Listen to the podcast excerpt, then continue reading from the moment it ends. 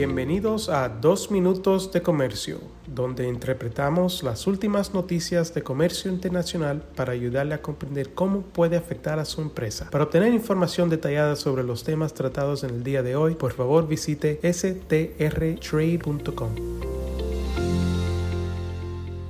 Hoy es lunes 30 de enero de 2023, soy Álvaro Ferreira, consultor independiente con Sandler, Travis Rosenberg. La Casa Blanca reveló el 27 de enero los países que participarán en la Asociación de las Américas para la Prosperidad Económica, una iniciativa de cooperación comercial y económica anunciada el pasado mes de junio que busca impulsar el crecimiento económico del hemisferio, abordar los temas centrales que definirán las próximas décadas y galvanizar una mayor cooperación económica en el hemisferio occidental. Estos países son, además de Estados Unidos, Barbados, Canadá, Chile, Colombia, Costa Rica, Ecuador, México, Panamá, Perú, la República Dominicana y Uruguay. La Casa Blanca indica que estos países representan alrededor del 90% del Producto Interno Bruto del hemisferio occidental y casi dos tercios de su población. En la lista faltan algunas de las mayores economías de la región, como Brasil o Argentina, pero funcionarios estadounidenses indicaron que la Casa Blanca se ha querido enfocar inicialmente en países con tratados de libre comercio en vigor con Estados Unidos, aunque en este sentido también se nota la ausencia de la mayoría de los países centroamericanos.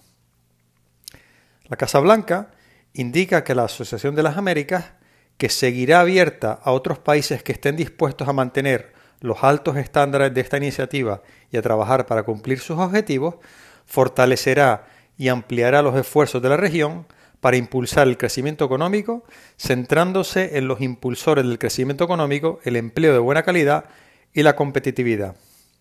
Los preparativos para futuras negociaciones sobre compromisos y otras áreas de cooperación comenzarán lo antes posible, según la Casa Blanca, y se enfocarán en cuatro, áreas.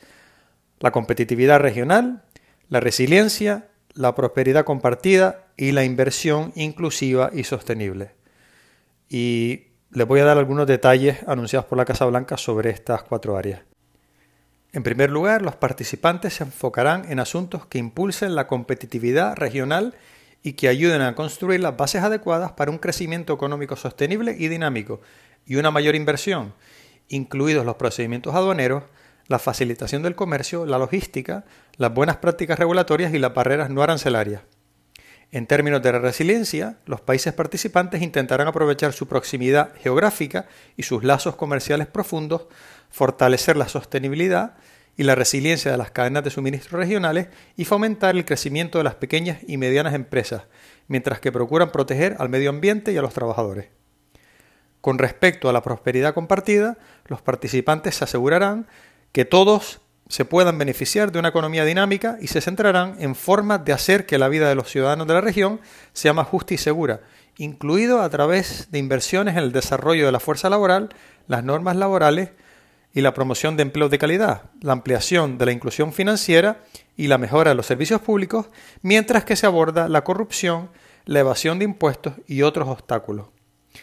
Y por último, en el área de la inversión inclusiva y sostenible, se llevarán a cabo esfuerzos para desbloquear el financiamiento necesario, revitalizar las instituciones económicas regionales y trabajar conjuntamente para atraer inversión privada responsable a la región. En principio, estas negociaciones no proporcionarán un camino para que los países participantes se unan al tratado entre Estados Unidos, México y Canadá, es decir, el TMEC y USMCA a pesar de que es algo que reclaman varios legisladores estadounidenses y en lo que pudieran estar interesados varios países de la región. De hecho, Costa Rica recientemente expresó su interés en unirse a este acuerdo y veremos si la posición de la administración del presidente Biden cambia en los próximos meses. Un cordial saludo. Con profesionales en nueve oficinas, Sandler Travis Rosenberg es la firma de abogados más grande del mundo dedicada a asuntos legales de comercio internacional, aduanas y exportación.